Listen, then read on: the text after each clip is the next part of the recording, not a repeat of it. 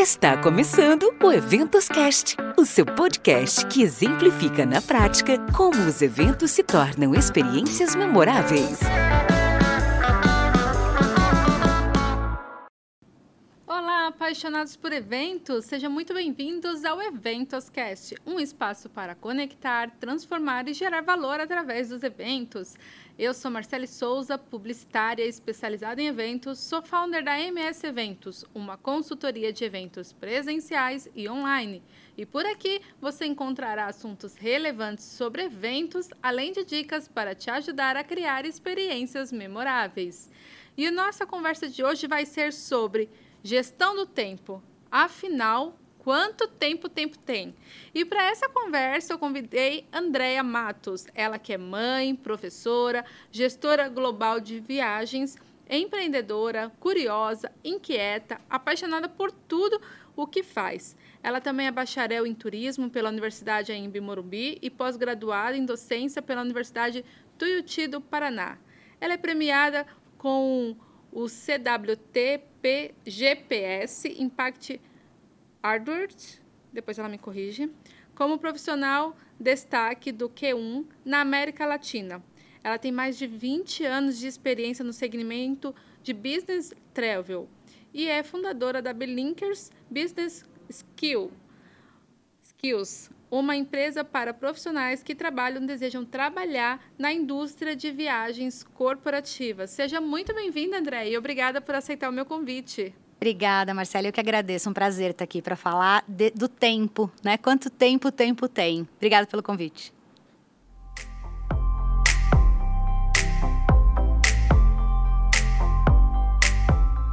E por falar em tempo, parece que no mundo dos eventos sempre falta tempo para tudo, né?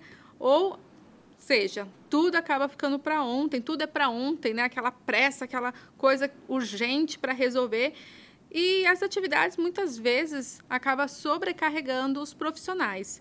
Como impor, então, limites em pessoas que não administram bem o tempo, Andréia? Eu acho que a primeira reflexão, na verdade, que eu quero puxar e que eu gostaria de fazer aqui é: será que a gente administra bem o nosso tempo, né, para que o outro, para que a gente precise um, impor um limite não seja necessário, né? Ou seja, até que ponto a falta de limite do outro, que está impactando na gente, né, não está sendo originada pela gente mesmo. Acho que esse é um ponto que, é, por exemplo, se eu tenho um cliente, né, um colega de trabalho ou um líder que me busca frequentemente fora do, do horário comercial, por exemplo, será que isso está ocorrendo pela falta de administração do meu tempo, da minha organização, e aí isso está levando a essa atitude do outro, né? Se não, se por exemplo não é isso que acontece, né? O outro não está me buscando depois do horário porque eu estou originando isso, né? É, o que, que, eu tenho que fazer? Eu acho que a nossa responsabilidade em qualquer relação né, profissional, comercial, é ela, ela é de estabelecer acordos. Então não adianta nada, Marcele, eu dar o meu, meu telefone para um cliente e falar, olha, me liga a qualquer hora. O acordo que eu estou fazendo. Né? Então ele vai me ligar a qualquer hora, vai me chamar 10 horas da noite, eu estou ali disponível para atender. Ao passo que se eu falo, olha, se você tiver uma emergência, eu estou à sua disposição. Né? Então, percebe a diferença? E aí a pessoa vai me buscar quando tem uma emergência. Agora, se eu acordei, né, quando tiver uma emergência, você me busca, eu estou à disposição, e essa pessoa está me acionando fora de um horário comercial, aqui eu acho que eu tenho, a gente tem algumas opções, né? Uma opção de responder prontamente, dizendo, claro, né, amanhã no primeiro horário eu vejo isso para você, ou olha, esse assunto a gente já organizou para tratar na reunião tal, do dia tal né? É, eu acho que é, essa, parte também de você hum, não entender que tudo o que você recebe naquela hora tem que ser respondido naquela hora, apesar das pessoas estarem muito ansiosas, né? É, eu acho que também é um acordo que você começa a estabelecer e é um pouco de limites que você vai impondo em relação a isso, né? É, e eu acho que tem um ponto que também ajuda né, nessa questão do, dos limites, que é você ter hum, uma rotina um, de follow-ups constantes, né? Então, quando a gente está falando, de repente, em eventos, você está com um cliente ou até com o próprio time, então é estar tá constantemente em contato, né? É, eu gosto muito, por exemplo, de trabalhar com ferramentas colaborativas a gente poderia aqui falar de N ferramentas, né? Independente de qualquer ela que seja. Se você tem tudo ali, você tem tudo de uma forma clara. Então, quem está fazendo o quê, o que está fazendo, está mantendo a atualização. Isso também ajuda um pouco essa questão da organização e das pessoas não precisarem te buscar fora do horário, te buscar incessantemente para follow-ups, porque está ali. Né? Então, acho que ferramentas colaborativas, elas vão ajudar muito. E uma outra questão é você manter uma rotina, por exemplo, de reuniões frequentes. Com, meu, com o líder, por exemplo, você tem uma reunião no início da semana, em que você vai falar o que, que você vai trabalhar durante a semana. No final da semana, na sexta-feira, você vai ter uma outra reunião em que você vai discutir o que foi trabalhado durante a semana, quais foram as, ali os aprendizados, o que, que ficou para a próxima. Num evento, você pode ter, por exemplo, uma rotina de ter reuniões diárias ter deles de 15 minutos, em que são reuniões pequenas de status, rápido, assim, tá todo mundo sabendo o que está acontecendo. E também acaba evitando um pouco esses acionamentos, né, fora de horário. E aí você deixa realmente o fora de horário para emergências, para situações novas que estão aparecendo, para tratar esse tipo de, de situação. Muito bom. Acho que é importante, então, fazer esses acordos, como você mesmo disse, né? Porque se você faz um mau acordo, depois você não pode sair reclamando do acordo que fez. Então, é super importante que, quando você fizer esse acordo, é, você estabeleça direito, né? Vamos dizer assim, as regras desse acordo, porque senão depois você mesmo, profissional, vai se sentir frustrado e sobrecarregado por aquela pessoa estar tá ali te pedindo coisas fora de horário, vamos dizer assim. E aí, pensando numa boa gestão do tempo, Andréia, o que ele deve priorizar pensando nessa gestão e o que, que ele pode delegar para é, se sentir mais aliviado e menos pressão em cima do profissional? Para mim, a chave, Marcele, de tudo é a organização. Tá? Então, como eu falei aqui um pouquinho antes, eu gosto de ferramentas colaborativas. É, e eu gosto muito de organizar a minha semana de trabalho, né? Então, o meu ponto de partida, eu acho que o ponto de partida de todas as pessoas, assim, e até para tirar um pouco do nosso estresse, da pressão que a gente coloca em cima da gente mesmo, né? Às vezes a gente tem aquela sensação, meu Deus, tenho tanta coisa para fazer, tanta coisa para fazer. Tira tudo isso da tua cabeça e organiza numa lista. Essa lista pode ser onde você quiser, pode ser num papel, num bloco de notas, pode ser num aplicativo, numa dessas ferramentas colaborativas, onde você quiser. Eu uso ferramenta colaborativa, tá? É, como o Trello, por exemplo. E aí eu estruturo o meu quadro de trabalho, né? O Trello chama ali, você tem um quadro, um board de trabalho, e você tem as fases que você estrutura. E eu tenho as minhas fases estruturadas como um Kanban. Então eu tenho a primeira fase, que é uma fase de backlog. Ali o backlog ele funciona para mim, né, como um depositório. É bem isso tirar da cabeça. Tudo que eu tenho para fazer, eu coloco tudo nesse backlog, tá? E aí, é, eu tenho que pensar agora o que, que eu vou fazer. Então, o que, que eu vou priorizar, o que, que eu vou delegar, como, como é que eu vou fazer? Ah, eu listei ali 50 coisas para fazer. E agora? Por onde eu começo? Né? E aí eu gosto muito de usar uma matriz que é a matriz de Eisenhower. Ela é dividida em quatro quadrantes e aí numa relação de urgência e importância. Né? Então você vai olhar ali, quanto mais urgente e importante né, for a atividade, é o que eu preciso fazer primeiro. Porque ele é algo que é urgente, e ele é importante. Né? Ou eh, a gente tem atividades que são urgentes e não são importantes, mas se ela é urgente também, alguém vai começar a me pressionar, porque ela é urgente, né? E depois eu vou ter as atividades que não têm urgência e não têm importância, logo, porque que elas estão ali na minha lista, eu vou deletar. E aquelas atividades que não têm urgência, que são as atividades que têm urgência, mas não são importantes, né? Eu posso delegar para alguém? Tem alguém que pode fazer isso no meu lugar? Né? Então, eu acho que você usar uma, uma matriz de, de priorização, ela te ajuda nesse sentido. Então, você olha para toda a tua lista, olha para a tua semana, olha para entregas que estão comprometidas naquela semana, né? E aí você entende o que, que você tem que fazer primeiro, o que, que tem que fazer depois. Poxa, esse aqui eu tenho que fazer agora porque eu tenho essa entrega a tal horário e eu não posso passar desse horário porque senão o cliente começa a me cobrar. Ou, às vezes, tem uma dependência daquela atividade ser concluída para uma outra que vem na sequência, né? Então, eu acho que isso tem que levar a gente para... Hum, para aprender a olhar para as nossas atividades e não sair fazendo. Porque quando a gente sai fazendo, a gente se sobrecarrega, a gente acaba puxando tudo para a gente, a gente não tem clareza do que são as, no, as, nossas, as nossas ferramentas, né, os nossos to-dos que a gente tem para fazer. É, então, o que, que eu faço? Toda segunda-feira, eu começo a minha semana, eu vou ali, eu vou organizar toda semana tudo que eu vou fazer. E aqui acho que tem um ponto que é legal a gente falar, né? Eu acho que hoje é muito difícil a gente separar a vida pessoal e a vida profissional.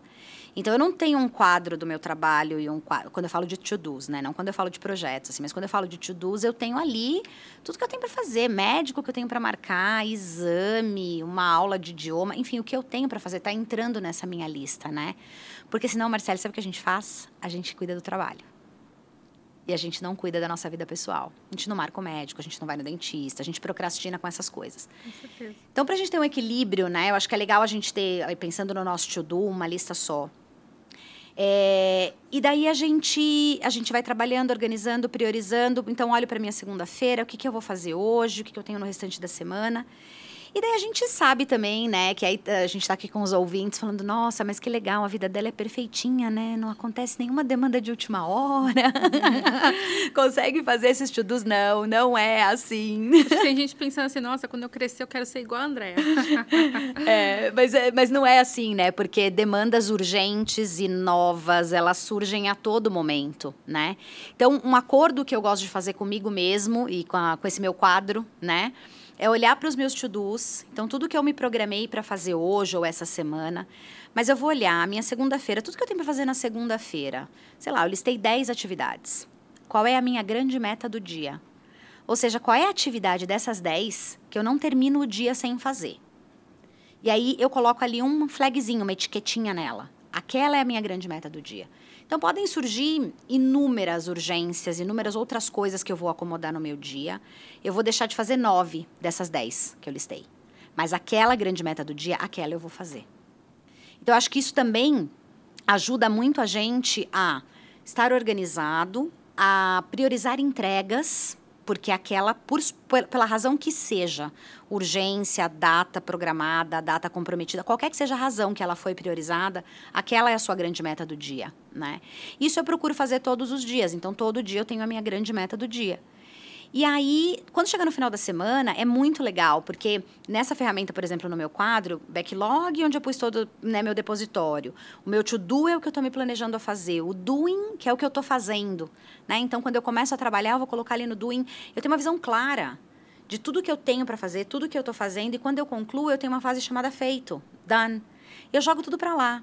Aí quando você chega no final da semana, além de tudo, você tem uma baita de uma satisfação de você olhar e falar: caraca, quanta coisa que eu fiz, né? Então é muito legal. É, aí só uma dica que eu dou, tá? Se você tem qualquer coisa para fazer que vai durar até no máximo cinco minutos, não perca tempo colocando na lista, tá? Vai lá e faz, faz na hora, tá? E se não é retrabalho, né? Se não é trabalho, se não é assim, você vai colocar na lista. Talvez você pode até demorar mais tempo para colocar num backlog, olhar para a atividade, priorizar a atividade, do que o tempo que você efetivamente vai levar para fazer, né? E, e uma coisa que eu né, queria falar que assim, não caia na armadilha de achar que produtividade é fazer muita coisa ao mesmo tempo, porque não é, né? Então faça uma coisa de cada vez. Pega, defina uma atividade, começa a trabalhar nela. Se ela for muito grande ou é uma atividade muito complexa, divide ela em tarefas menores, programa as tarefas menores, que assim você vai concluindo aos poucos. Às vezes também a gente programa uma atividade muito grande, muito complexa ou com muitas etapas e a gente se frustra porque a gente não consegue fazer tudo de uma vez. E aí a gente começa a fazer picadinho e começa a trazer outra coisa e a gente não está sendo produtivo. Né? De acordo com a Microsoft, realizar mais do que uma atividade ao mesmo tempo reduz em até 45% a nossa produtividade. Uau! É. Bom, Andréia, pegando aí o gancho em algumas coisas importantes que você falou que eu quero trazer aqui para a gente refletir, é que o profissional de eventos, né, ele organiza muitos eventos dentro das suas demandas, mas ele também precisa ser organizado com o seu próprio tempo também, como você trouxe aqui várias dicas, várias formas de como fazer ele conseguir ser mais produtivo com o tempo dele, né? Mas tem um outro ponto também, Andréa, que muitos profissionais eles acabam sendo centralizadores de informações. Isso dificulta que a equipe ela tenha autonomia para somar no time. É, e também, Andréia, é, muitos profissionais acabam acarretando um viés inconsciente. Então, o que fazer para mudar essa realidade? Bom, primeiro, a mudança tem que acontecer dentro da gente. Tá? Esse é o primeiro ponto. A gente tem uma tendência a, e a gente, quando eu falo a gente, eu me incluo, né? É a gente mesmo. A gente tem uma tendência a achar que só a gente sabe como fazer aquela atividade, ou que a gente faz melhor aquela atividade. Ou que é mais fácil, já quantas vezes eu já escutei, né? E quantas vezes eu já usei esse argumento no passado também, né? É mais fácil eu fazer do que eu explicar para uma pessoa. É, então, a gente precisa aceitar. Então, a mudança que vem da gente, né, que é de dentro para fora, é aceitar que trabalhar em conjunto ele traz muito mais resultado. E que muito mais importante do que o processo, ai, mas aquela pessoa não vai fazer como eu faria, é o resultado. E a gente tem que dar a possibilidade para isso acontecer, porque a gente, inclusive, vai se surpreender com resultados melhores do que até a gente mesmo teria feito. Né? Eu acho que quando a gente tem mais pessoas trabalhando e pensando no mesmo assunto, a chance da gente ter uma entrega melhor e uma entrega mais robusta, ela é muito maior, né? E daí, a partir do momento que a gente entende isso e que a gente aceita isso, e é um processo super difícil, né? Eu já passei por ele no passado. É, a gente tem que trabalhar junto com o time. Então, também não é, não é achar que assim, ah, eu não vou centralizar, eu não vou fazer alinhamento, eu não vou falar sobre a minha expectativa, porque aquela outra pessoa ela tem uma habilidade de telepatia, ela está olhando para mim, está entendendo como eu entendo que aquilo tem que ser feito. Não, né? A gente precisa ter um alinhamento. Então, vou eu aqui de novo falar em ferramentas colaborativas, tá, Marcelo? É, eu acho que você vai começar a planejar um evento, né? Então, a gente não está falando de uma lista de to-dos, por exemplo, né? Mas a gente está falando de um projeto. Então, vamos colocar esse projeto numa ferramenta colaborativa. Vamos usar o Trello como exemplo, né? Ou tem o Planner da Microsoft, tem o Todoist, enfim, tem uma série de ferramentas hoje. Quais vão ser as grandes entregas desse evento? Então, vamos conversar junto com o time, vamos fazer isso todo mundo junto? Vamos sentar aqui numa mesa, todo o time, quais são as grandes entregas? E agora, de cada uma dessas grandes entregas, o que, que você acredita para cada um, que são as pequenas entregas que a gente tem que fazer? Né? E aí, por sua vez, eu vou olhar e vou alinhar expectativas. Quais são as expectativas? Se eu fosse fazer aquilo, como que eu faria? Então, fazer um alinhamento de expectativa. E aí, quem vai assumir aquele to-do que não sou eu, porque né, eu estou delegando, não estou centralizando, ele já sabe a minha expectativa, vai trazer os inputs dele, então, e, e a gente vai trabalhar nisso, né? E aí depois foi aquilo que a gente falou, a gente fez o planejamento, a gente define quem vai trabalhar no quê, a gente alinha as expectativas. Então, quando é uma pessoa que ela é por si muito centralizadora, eu acho que essa parte de alinhar o, que o outro vai entregar, é, do que eu espero que o outro entregue, né, daquela atividade, isso também dá um pouco de alívio de saber que, olha, a pessoa está trabalhando do jeito dela, mas entende qual é o resultado, né? E depois ter as reuniões frequentes, eu falei ali das dailies, né, para a gente se organizar e tudo, mas ter também essas reuniões frequentes de 15 minutos para repassar a atividade, que está fazendo, também é uma oportunidade para alguém que assumiu uma atividade falar assim: olha, estou tendo dificuldade aqui, ou eu estou fazendo desse jeito, o que, que vocês acham? Eu poderia fazer melhor.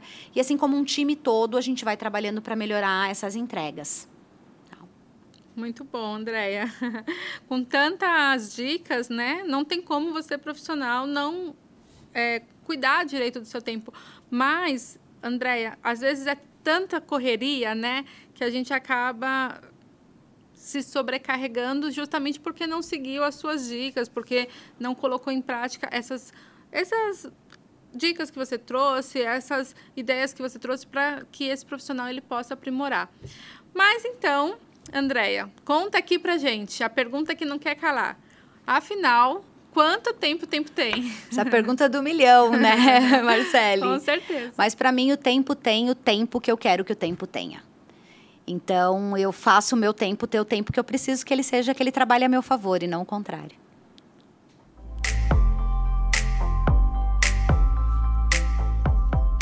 Muito bom. Tá aí a dica, viu? O tempo tem o tempo que você quiser que ele tenha. Então depende de você saber aí dividir o seu tempo direitinho e ter tempo para tudo.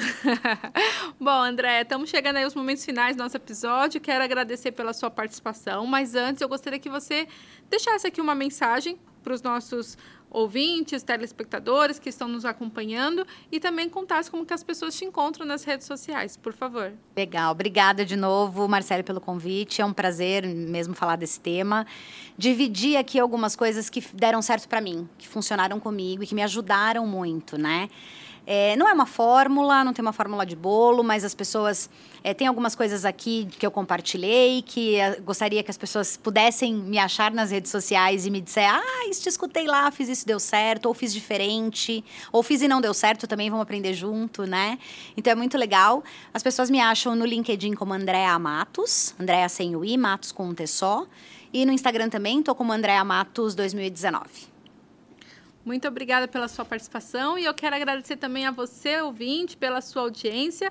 Siga-nos nas redes sociais. Você pode acessar o link linktree barra eventoscast. Por lá você tem acesso ao link da nossa comunidade de profissionais que estão buscando por essa transformação. Você tem acesso a todas as nossas redes sociais e você fica sabendo de tudo que rola aqui no Eventoscast. Combinado? Até a próxima e tchau, tchau!